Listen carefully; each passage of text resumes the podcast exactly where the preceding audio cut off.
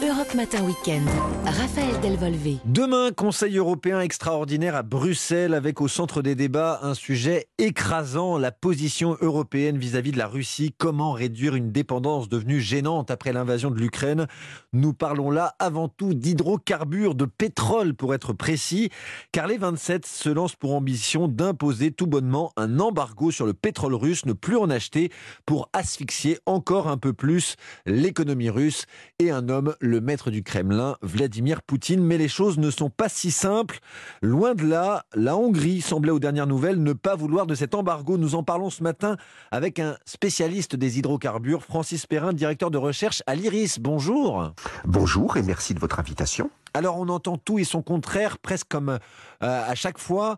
Pour le président du Conseil européen, Charles Michel, les désaccords avec la Hongrie sont surmontables. Le Premier ministre hongrois, Viktor Orban, lui, juge un accord entre les 27 très improbable cette semaine. Euh, Viktor Orban, euh, on lui reproche pour rappel sa proximité avec Vladimir Poutine, du moins sa proximité idéologique. C'est un ultra-conservateur. cette opposition à l'embargo, elle est due à quoi, Francis Perrin? euh, vous avez rappelé que M. Orban a indiqué que ces divergences, qu'il était très improbable que ces divergences puissent être surmontées. Quand on dit en politique très improbable, ça veut dire qu'il y a quand même une chance. C'est donc un signal envoyé par M. Orban en disant mon veto n'est pas une certitude, il y a des moyens euh, que je puisse changer d'avis, mais cela aura un prix et ce prix sera élevé. Alors, d'où viennent les divergences? Euh, Lorsque nous parlons de l'Union européenne dans son ensemble, c'est-à-dire la moyenne des 27, nous avons un taux de dépendance par rapport au pétrole russe et aux produits pétroliers russes, début 2022, d'environ 25 à 30 ce qui est faible. Ce qui est déjà élevé. Rappelons que pour le gaz, début 2022, c'était 45%. Bon. Mais c'est une moyenne, comme toujours, cache des divergences. Il y a certains pays qui sont nettement moins dépendants que 25% par rapport aux importations pétrolières russes, et il y a évidemment des pays qui sont dépendants à beaucoup plus de 25% des importations pétrolières russes. Et forcément, ceux qui sont les plus dépendants dont la Hongrie, dont la Slovaquie, dont la République tchèque, ne sont pas forcément très enthousiastes pour que l'Union européenne adopte un embargo pétrolier, donc sur le pétrole brut russe, sur les produits pétroliers russes, dès la fin 2022, alors que précédemment, l'échéance était 2027, c'est-à-dire 5 ans. Et parmi ces trois pays, M. Orban est celui qui est le plus, euh, je dirais, euh, démonstratif dans son opposition, mais cette opposition n'est pas forcément complètement radical en disant je dis non, je dirai non demain, je dirai non après-demain, je dirai toujours non. Le signal peut être si vous voulez que je ne mette pas mon veto à une décision qui suppose l'unanimité parmi les 27 pays, il va falloir me donner quelque chose en échange, me renvoyer l'ascenseur. Ça veut dire quoi concrètement? Soit des aides financières dans le secteur de l'énergie, euh, parce que j'aurai des coûts supplémentaires évidemment pour les pays très dépendants comme la Hongrie, soit des investissements dans mon secteur énergétique pour m'aider à passer ce cap difficile, ou alors vous me donnez un délai supplémentaire. Euh, L'Union européenne veut arrêter d'importer du pétrole russe, des produits pétroliers russes fin 2022.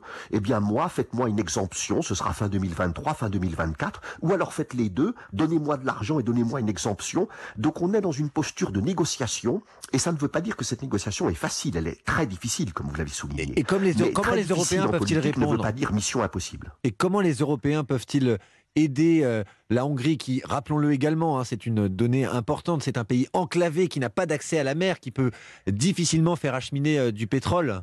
Tout à fait. Vous avez raison, l'un des points clés, euh, c'est la géographie. nous parlons de questions géopolitiques.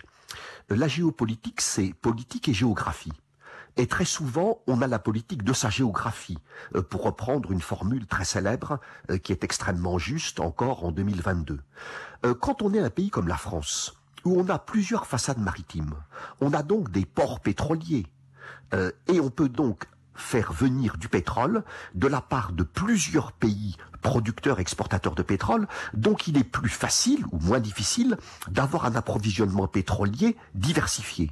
Quand on est un, pays comme la Hongrie, comme euh, la Slovaquie, comme la République tchèque, des pays complètement enclavés, sans aucun accès à aucune mer quelle qu'elle soit, euh, bien, et qu'on a un oléoduc qui vient de la Russie et qui vous approvisionne en pétrole depuis des dizaines d'années, les questions de substitution, de remplacement sont beaucoup plus complexes. C'est parfaitement objectif. Et puis ensuite, il y a évidemment la proximité que vous avez soulignée au début de notre entretien. Idéologique, la proximité politico-idéologique entre Viktor Orban et Vladimir Poutine, qui peut jouer aussi dans cette équation géopolitique. Cela dit, parce que, parce que excusez-moi Francis Perrin, euh, si Vladimir Poutine apprend que Viktor Orban, son allié, hein, je mets des guillemets, euh, décide de dire, oui à l'embargo, euh, comment réagirait la Russie? À quoi s'attendre?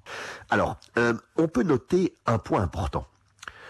les Européens vont parler demain du sixième paquet de sanctions contre la Russie. Ce qui veut dire qu'avant cela, depuis le 24 février, il y a eu cinq paquets de sanctions adoptés par l'Union européenne à l'unanimité, donc sans veto de la Hongrie. Et là, pour le sixième, parce que ça contient une mesure dont nous sommes en train de parler, un embargo pétrolier rapproché fin 2022, M. Orban met le pied sur la pédale de frein.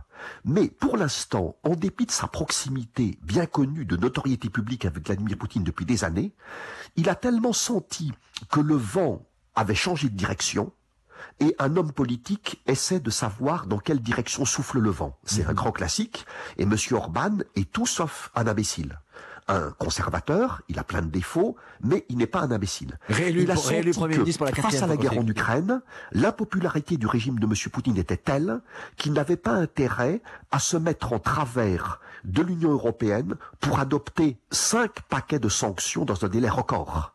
Donc ça ne veut pas dire que le sixième, il va forcément aller jusqu'au bout pour le bloquer. Mais c'est plus difficile. Alors euh, de quels moyens disposent les Européens pour tordre le bras de Viktor Orban pour le le forcer à dire oui, à donner son feu vert?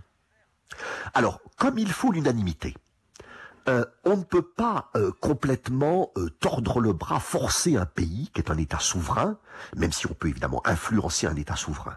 Donc on est plus dans le registre de l'incitation. On peut bien sûr dire à Victor Orban, le prendre entre quatre murs et dire quand même, euh, euh, Victor, tu vas pas nous bloquer, etc. Bon, il y a la pression des pairs, je dirais, classique en diplomatie. À 26 Mais ça ne sera pas suffisant pour lui. Il veut euh, qu'on achète son, son, son vote positif. Donc il faudra soit plus d'aide versée par l'Union européenne à la Hongrie, soit des investissements européens dans le secteur pétrolier en Hongrie, notamment pour aider à la modification des raffineries. Les raffineries ont une certaine configuration technique. Et ça veut dire que selon cette configuration technique, elles sont plus ou moins aptes à traiter différents pétroles de différentes origines.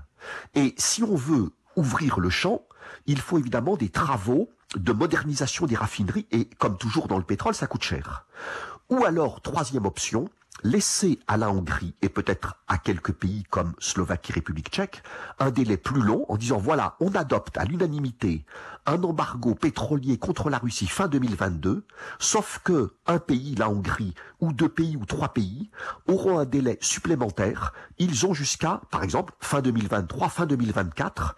Pendant ce temps, ils pourront continuer, à la différence de tous les autres, d'importer du pétrole et ou des produits pétroliers russes. Ça va se jouer sur ces éléments-là. Et ça va se jouer durant ces deux prochains jours. L'Union européenne va tenter de continuer de s'afficher unie comme elle le fait depuis euh, le début de la guerre en Ukraine le 24 février dernier. Merci de nous avoir éclairé euh, sur euh, les enjeux donc de ce sommet européen extraordinaire de Bruxelles demain et après-demain en Belgique. Merci Francis Perrin d'avoir été avec nous ce matin sur Europe 1. Merci, avec plaisir. Je rappelle que vous êtes directeur de recherche à l'IRIS, spécialiste des hydrocarbures.